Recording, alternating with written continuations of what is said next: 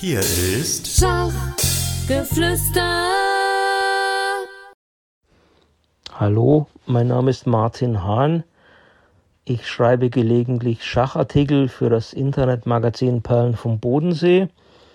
Einige davon wurden auch bei Jazzbase veröffentlicht.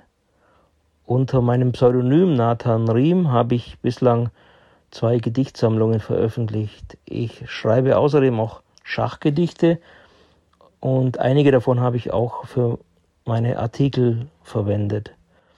Ja, und jetzt freue ich mich darauf, dass ich auf Einladung von Michael Busse von Schachgeflüster eines davon hier vorstellen darf. Es heißt Ohne Dame. Ohne Dame.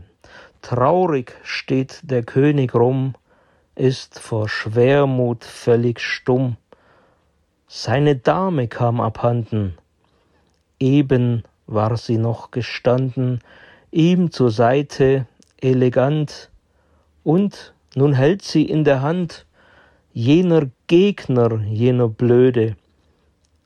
Ach, wie ist dem König öde, sein Turmpaar ruft dem Muffel zu, Komm, König, guck doch nicht so, du.